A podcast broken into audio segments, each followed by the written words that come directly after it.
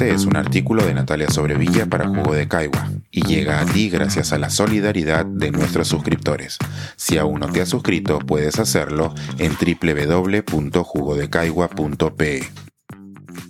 Literatura femenina, literatura feminista. ¿Ayudan las categorías a entender un texto o a quien lo escribe? Siguiendo mi viaje por las costas del Pacífico, llegué a Oaxaca en compañía de buenos amigos. Después de unos días conociendo la ciudad y sus alrededores, decidimos pasar unos días en la playa. Y como no tenía un libro a la mano, se me ocurrió buscar la obra de alguna escritora mexicana que no conociera o no hubiera leído aún. Pasé una tarde en una linda librería del centro de la ciudad entre autoras recientes, de las que hay muy buenas, y otras más clásicas. En realidad quería leer a Elena Garro. Por mucho tiempo, Garro fue recordada como la mujer de Octavio Paz, pese a que, entre muchos otros méritos, es considerada junto a Rulfo una pionera del realismo mágico. Se dice que Paz le quemaba los manuscritos y vivía tratando de limitar su producción. Fue así que él se volvió en algo así como el padre de las letras mexicanas y ella terminó en el exilio, convertida en una escritora maldita. Por suerte, su obra ha sido rescatada, principalmente por su hija. Pero aún espera mayor reconocimiento y difusión, tanto así que no la encontré en Oaxaca. En la tienda no había nada de ella. De quien sí tenían libros era de Rosario Castellanos, de la que solo sabía que la librería más importante del Fondo de Cultura Económica en Ciudad de México lleva su nombre. Y de Lenia Poniatowska, a la que alguna vez había visto presentar Tinísima en Londres. Célebre por novelas y crónicas como Hasta no verte Jesús mío, La noche de Tlatelolco o Leonora. Al final llamó más mi atención aquella que me resultaba menos conocida, la princesa polaca ha ganado el Cervantes y sigue viva. Ya tendré más tiempo para ella. También me decidí por Rosario Castellanos porque la biografía de la contratapa del libro cubierto en plástico decía México 1925-1974.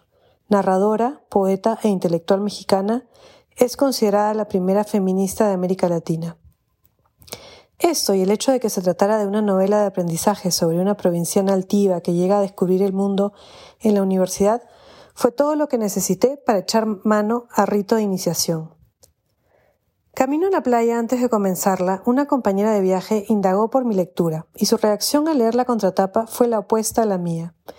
En vez de sentir curiosidad de por qué el departamento de marketing de la editorial la tildaba de feminista, Inmediatamente mostró insatisfacción ante lo que ella veía como un reduccionismo, el tratar de encasillar a las mujeres dentro de una esfera propia y diferente al resto de la experiencia humana. Molesta por haber crecido en un mundo donde lo masculino se ha entendido como universal.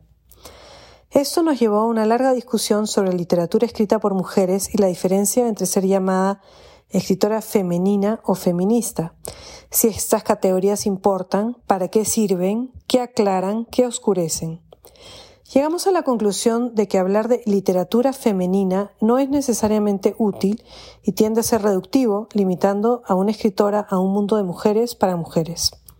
Algo que suele ser utilizado para vender libros, aunque quién sabe, tal vez algunas novelas de romance hayan sido concebidas puramente para venderle libros a mujeres. ¿Pero son todas novelas escritas por mujeres? ¿Acaso refuerza la idea de que ellas deben ser vistas aparte o solo consideradas por eso, mujeres? ¿O incluso que es necesario rescatar a quienes no se conocía porque no fueron hombres? Escribir desde un punto de vista femenino puede ser feminista o puede no serlo. Para mi amiga el feminismo debía ser activista, aun cuando corre el riesgo de convertirse en panfletario.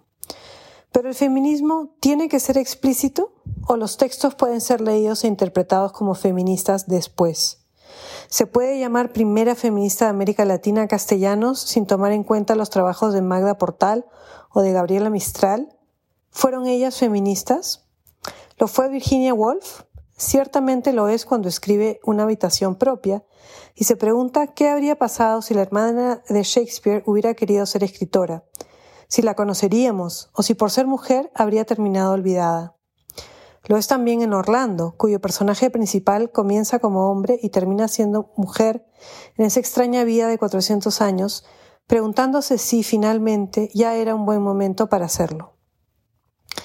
Mary Shelley, hija de Mary Wollstonecraft, una de las primeras en escribir un tratado a favor de los derechos de las mujeres en 1792, publicó Frankenstein o el moderno Prometeo en 1818, y es más reconocida como una de las creadoras de la ciencia ficción que por ser feminista. Se trata sin duda de una obra mayor de la literatura universal. Sin embargo, en su momento, tanto ella como su madre, que murió 11 días después de su nacimiento, fueron más populares por lo que en ese momento se consideraba una vida escandalosa. Llevaron sus amoríos e hijos extramatrimoniales a lo más extremo de uno de los mantras feministas, lo privado es político. Así también vivió Doris Lessing, una de las autoras que Castellanos tradujo, y que marcó mis lecturas adolescentes con el cuaderno dorado. De la misma manera vivió Simone de Beauvoir, que también influyó poderosamente en la mexicana con el segundo sexo. Rito de iniciación me atrapó de inmediato. Cecilia, su protagonista antipática y ensimismada, es un vehículo perfecto para hacer una crítica feminista a la sociedad de su tiempo. Al igual que en Los mandarines de Beauvoir, da la sensación de ser un román a Clef, una de esas novelas cuyos personajes principales están basados en personas reales. No estoy segura de que sea el caso, y como voy por la mitad, no sé bien cómo llegar a puerto. De lo que sí me he enterado es que en el 2017 Natalia Beristain adaptó parte de la novela y de la vida de castellanos al cine en Los Adioses, que tal vez puedan encontrar en Amazon Prime. Tuvo una existencia fulgurante. Murió a los 49 años en Tel Aviv mientras era embajadora de México, al pisar el cable de una lámpara saliendo de la tina. En su guía de lectura, Livia Brenda Castro escribe, Rosario fue una mujer iluminada y murió por exceso de luz feminista, femenina y universal. No dejemos de leerla. Pensar, escribir, editar, grabar, coordinar, publicar y promover este y todos nuestros artículos en este podcast cuesta y nosotros los entregamos sin cobrar. Contribuye en www.jugodecaigua.pe barra suscríbete y de paso espía como suscriptor nuestras reuniones editoriales.